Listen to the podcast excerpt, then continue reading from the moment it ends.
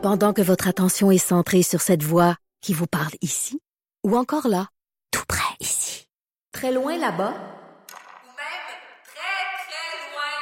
Celle de Desjardins Entreprises est centrée sur plus de 400 000 entreprises partout autour de vous. Depuis plus de 120 ans, nos équipes dédiées accompagnent les entrepreneurs d'ici à chaque étape pour qu'ils puissent rester centrés sur ce qui compte, la croissance de leur entreprise. Hier, Maude, il y a Félix Séguin, notre collègue du bureau d'enquête, qui nous apprenait que la famille Risuto tente un retour en force Mhm. euh, au sein de, de la mafia montréalaise. Leonardo Risuto, le fils du regretté Vito Risuto, qui semble bon euh, mettre les, les- les pièces en place pour reprendre le contrôle de la mafia. Ça, ça survient au moment où euh, au début de l'année 2020, 14 février, il y a un film qui va euh, prendre l'écran, un film réalisé par l'excellent, l'exceptionnel Pods, qui va mettre en vedette Marc-André Gondrin, Grondin, un autre acteur exceptionnel euh, dans le rôle principal dans ce film-là. Le, le film va s'appeler Mafia Inc. C'est un film qui est inspiré d'un livre, Mafia Inc., qui a été coécrit par les journalistes André Cédillo et André Noël, un livre qui a été publié en 2011 par les éditions de l'Homme.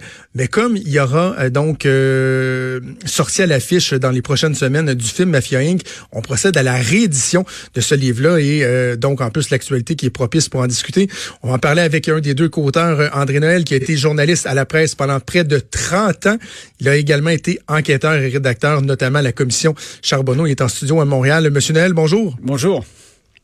Euh, L'actualité s'y prête. Hein? On a, a l'impression que, le, que le, le timing est bon. Puis en fin d'entrevue, je veux vous entendre sur sur ce qui se passe euh, en ce moment. Mais euh, le livre euh, relate un peu l'histoire, le parcours de Nicolo Risotto et de son fils Vito Risotto, qui ont été les, les deux parrains de la mafia pendant tant d'années à Montréal. Euh, je vous propose peut-être de commencer par nous expliquer Nicolo Risotto. Lui, il venait de où? Puis son, implanta- son implantation dans le, le milieu du crime organisé à Montréal, ça s'est passé quand, comment, de quelle manière? Ben, premièrement, il est arrivé euh, après la guerre. C'est un Sicilien euh, qui vient de Cattolica Heraclea, qui est un, un- une petite ville ou un gros village, si on veut, là, sur la côte sud de, de la, de la Sicile. Et euh, il est arrivé ici, donc, euh, dans les années euh, 50, euh, et euh, il a commencé dans la construction, notamment. Et rapidement, euh, il a pris du galon et il a mené une bataille contre le clan calabrais, qui, est- qui avait été longtemps dirigé par Vic Cotroni. Mais Cotroni, à l'époque, était malade. Et essentiellement, la bataille s'est menée contre Paolo Violi. Alors, le clan euh, sicilien a assassiné systématiquement euh, les frères euh, Violi et a pris le pouvoir et a pu effectivement, comme vous l'avez dit tantôt, dominer la mafia, dominer le crime organisé, non seulement au Québec, mais même au Canada pendant une trentaine d'années. Ben, justement, au moment où lui, il monte en grade, si on veut, que son influence euh, augmente au sein de la mafia montréalaise, est-ce que déjà c'est tentaculaire? Comment, comment ça fonctionne? Est-ce que la mafia de Montréal fait ses affaires à Montréal ou si on pense ailleurs au Canada, aux États-Unis, à New York, si déjà tout ça est interrelié? Euh, Oui, c'était interrelié parce qu'il y avait énormément de relations euh, déjà établies avec euh, les Cotroni, avec euh, la mafia à euh, New York. On connaît les cinq grandes familles. Alors, la famille de Montréal, si on peut dire, était une succursale de la famille de New York, de la famille Bonanno, qui lui-même était sicilien. Et en plus, euh, Nick Rizzuto avait, était passé par euh, le Venezuela et depuis le Venezuela, les Siciliens avaient établi des ententes avec euh, les cartels naissants de la cocaïne en Colombie.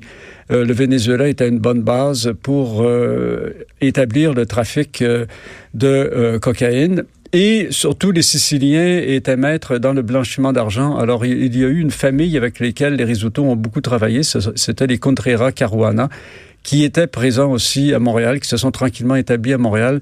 Donc, il y avait leur base au Venezuela, à Montréal et euh, en Sicile, qui ont été euh, probablement les plus grands blanchisseurs d'argent que la planète n'a jamais euh, eu.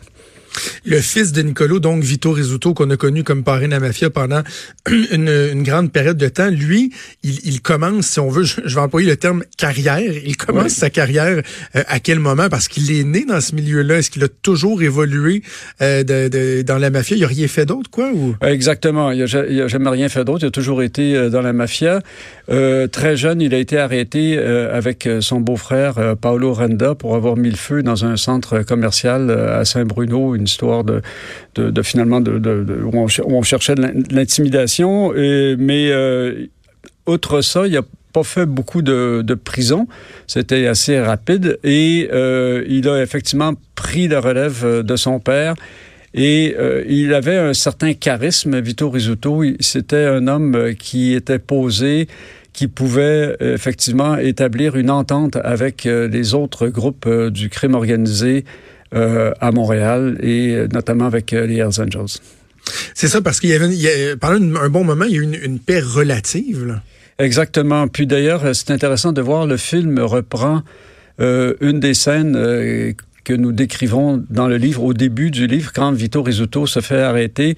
Euh, par euh, des policiers, par exemple, comme par euh, Nick Milano, là, qui apparaît sur euh, la jaquette du livre dans la première édition, un policier de la de la euh, du SPVM et un autre donc euh, il il leur avait dit écoutez c'est une erreur que de m'arrêter de m'arrêter parce que euh, ça va être le, le, le, le, fou, le fouillis le, free for all ah, à oui. Montréal et puis les guerres vont reprendre et il va y avoir encore de, de nombreux crimes et effectivement c'est ce qui s'est produit. Qu'est-ce qui faisait qu'eux étaient capables de garder euh, l'équilibre? Parce que c'est drôle à dire lorsqu'on parle de, de, mafioso, mais quelle qualité ils avaient pour être capables de, maintenir cette paix-là? Bien, la grande force de la mafia sicilienne, ce sont les contacts, euh, notamment euh, internationaux, les contacts un peu partout sur la planète et euh, aussi les contacts politiques. Euh, on a vu qu'ils en avaient, y compris avec euh, un ministre important ici euh, au Canada. Et euh, en Italie, il y avait beaucoup de, de contacts politiques, des contacts aussi dans, dans la police. Euh, donc une force de corruption euh, assez forte et aussi une réputation à toute épreuve par exemple, les, quand les Siciliens négocient des importations de drogue, par exemple en Colombie ou ailleurs, ils sont pas obligés tout de suite de, de, de faire un down payment, si on peut dire. C'est-à-dire que leur réputation est telle que les, les, les, exporteurs ou les vendeurs de drogue leur font confiance. Alors, euh, ça facilite énormément les choses. Donc, euh, ils sont indispensables même pour les autres groupes euh, du, du, crime organisé. Ils ont une longue, longue histoire qui date de, de 200 ans au moins. Euh, qui fait que leur réputation est, est, impeccable, si on peut dire, dans le milieu. Et euh, ça leur donne une, une, grande force. Et inévitablement, même quand il y a des conflits, on va se référer à eux.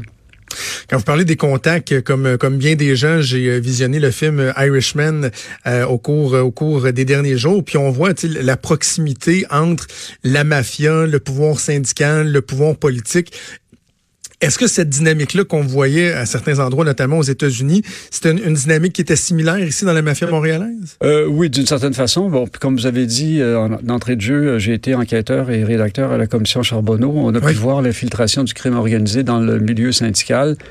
Et euh, d'une certaine façon, on a pu le voir aussi dans le milieu politique, quoique ça a été moins exploré. Vito Rizzuto, donc, et, j'ai commencé à lire euh, le livre, c'est un peu la, façon dont, on met la table, euh, a finalement été épinglé en 2004 pour euh, un meurtre qu'il avait, auquel il avait participé 23 ans plus tôt. Quelles sont les circonstances de ce meurtre-là, les circonstances de son arrestation? Qu'est-ce qui fait que tant d'années plus tard, les, policiers américains ont réussi à mettre le, grappin dessus? Ben, c'est parce qu'il y avait eu des, gens qui ont fini par se mettre à table. La, police aux États-Unis avait euh, petit à petit monté une enquête euh, qui serait assez longue à, à décrire ici, mais qu'on décrit bien euh, dans le livre. À partir de pas grand-chose, ils ont fini par remonter euh, jusqu'à des, des, des, des, des, personnes, des personnages importants euh, dans le clan Bonanno et jusqu'à Massimo et euh, finalement avec des, des, des, personnes dans, le, dans la direction du clan Bonanno qui euh, ont parlé. Euh, qui sont venus ce, qu ce, que les Américains appellent des rats, c'est-à-dire des, des, des, gens qui se mettent à table avec euh, oui. la police et qui ont euh, décrit qu'effectivement Vito Rizzuto et d'autres euh, avaient été appelés à l'époque par un clan euh, au sein de la famille Bonanno pour assassiner trois capitaines qui étaient rebelles, si on peut dire, qui se rebellaient essentiellement contre Massimo. Alors, euh, ça a pris énormément d'années. Mais finalement, c'est ce qui a mené à l'arrestation de Vito Rizzuto. Euh, en même temps, ce que ça souligne, c'est que la police canadienne, euh, québécoise, montréalaise, tout, pendant toutes ces années, avait été incapable d'accumuler suffisamment de preuves pour euh, pouvoir euh, euh, traduire Vito devant les tribunaux puis le mettre en prison. Ça a été le meurtre aux États-Unis qui a permis ça. André Noël, parlez-moi un peu euh, du travail de journalistique euh, derrière un, livre comme celui-là. Moi, je suis toujours impressionné de voir des gens comme comme André Cédillo, comme Félix Séguin, comme vous, qui euh, avez une connaissance très très fine de ce milieu-là, qui est en mesure d'aller chercher de l'information privilégiée. Tu sais, moi, je suis analyste politique, puis bon, j'ai des relations avec des députés, avec des ministres, quoi que ce soit, puis on finit par avoir de l'information. Mais lorsqu'on parle du crime organisé, il me semble qu'il y a une difficulté qui est qui, qui est tout autre. Il y a une sensibilité également qui est tout autre. Et pour faire ce livre-là, vous êtes même retourné euh, jusqu'en en, Italie, en, Sicile, pour euh, remonter la trace, aller chercher les confidences. C'est un travail qui doit être extrêmement sensible et difficile à, faire. Oui, effectivement, c'était très long. Ce qui s'est produit, André Cédillo était euh, un journaliste donc qui était dans les affaires criminelles et qui avait énormément de, de qui a toujours, mais qui beaucoup plus à l'époque, beaucoup de, de contacts euh, au sein de la police qui suivait beaucoup les procès criminels, donc avec énormément de, de connaissances euh, du milieu. Et moi, de mon côté, je faisais déjà de l'enquête. Ce qui m'intéressait le plus, c'était les euh, contacts politiques de, du crime organisé. Et euh, notamment, on avait mis au jour euh, le fait euh, qu'il y avait un ministre très important ici au Canada, Alfonso Gagliano, pour pas le nommer, qui avait des relations avec le clan sicilien et notamment avec un des tueurs de la mafia Agostino Contrera, qui avait été un des tueurs de, de Paolo Violi, c'est-à-dire qu'il avait été condamné pour complicité pour meurtre de façon plus précise. Là.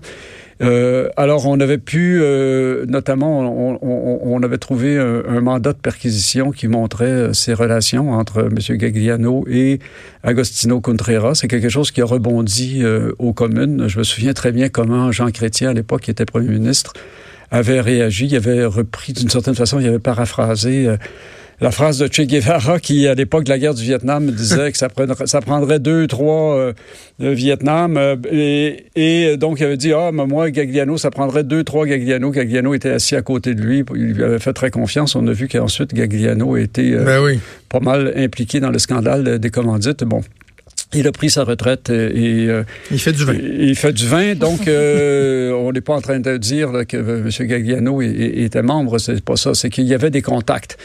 Et euh, ces contacts-là doivent absolument être étalés parce que c'est ça qui, euh, qui est le plus dangereux d'une certaine façon. C'est ce qui fait euh, la force du crime organisé. Ce sont les contacts politiques que la mafia établit. On a pu les démontrer aussi à, à la commission Charbonneau. Euh, André Noël, peut-être un mot sur, euh, je disais, on va, on va, boucler la boucle avec euh, l'actualité. Êtes-vous surpris de voir que euh, la famille Risuto semble vouloir garder une certaine emprise sur bon tout le, le, crime organisé à Montréal avec Leonardo Risuto, le fils de Vito, le petit-fils de Nicolo, qui qui est qui est bien présent. Êtes-vous êtes-vous surpris de ça? Je trouve ça absolument fascinant. Euh, notre livre, non seulement s'appelait Mafia Inc., c'était Grandeur et misère du clan sicilien. On insistait beaucoup sur la misère, mais finalement, on voit que c'est la grandeur qui domine. Euh, c'est, cette famille est absolument fascinante parce que le grand-père de Vito Rizzuto, euh, qui s'appelait lui-même Vito, avait été assassiné aux États-Unis. Ensuite, euh, son Nick Rizzuto, dont on a parlé tantôt, le mhm. patriarche de la mafia sicilienne euh, à Montréal, a été lui-même assassiné. Bon, Vito Rizzuto, on vient d'en parler, il n'a pas été assassiné, mais on sait à quel point il a été impliqué. Nick Rizzuto, son, son fils, a été lui aussi assassiné avant la mort de Vito Rizzuto. Et là, maintenant, on voit Leonardo Rizzuto qui, qui reprend du, du galon et qui, avec euh, Stefano Solicito, euh, un vieux de, enfin pas un vieux parce que c'est le fils de Rocco Solicito, mais d'une famille donc qui, qui, a longtemps collaboré avec euh, des risottos, notamment qui avait été épinglé dans le, le, le, quartier général de la mafia à Montréal, le fameux club social de Consenza, donc est là, et toujours cette entente avec des membres notoires des Hells Angels, dont Salvatore Casetta et Mario Brouillette c'est quand même assez intéressant de voir que ça dure, que ce pouvoir-là dure, est toujours euh, présent. La police, ben euh, les tribunaux ont essayé de défaire cette espèce d'alliance euh, qui existait déjà il y a quelques années, puis bon, ça a chopé, mais là, on voit que finalement, ça, ça reprend. Alors, il y a énormément d'habilité de leur part, il n'y a pas de doute là-dessus. Tout ce qu'on espère, c'est qu'ils n'auront pas les contacts, justement, dans le milieu légitime, économique, politique, syndical, euh, que la commission Charbonneau a pu euh, exposer. C'est, à mon avis, ce qui est le plus dangereux parce que ça vient contaminer le fonctionnement de la société. Qu'est-ce qui fait que ça revient toujours? Hein? C'est cyclique, on dirait.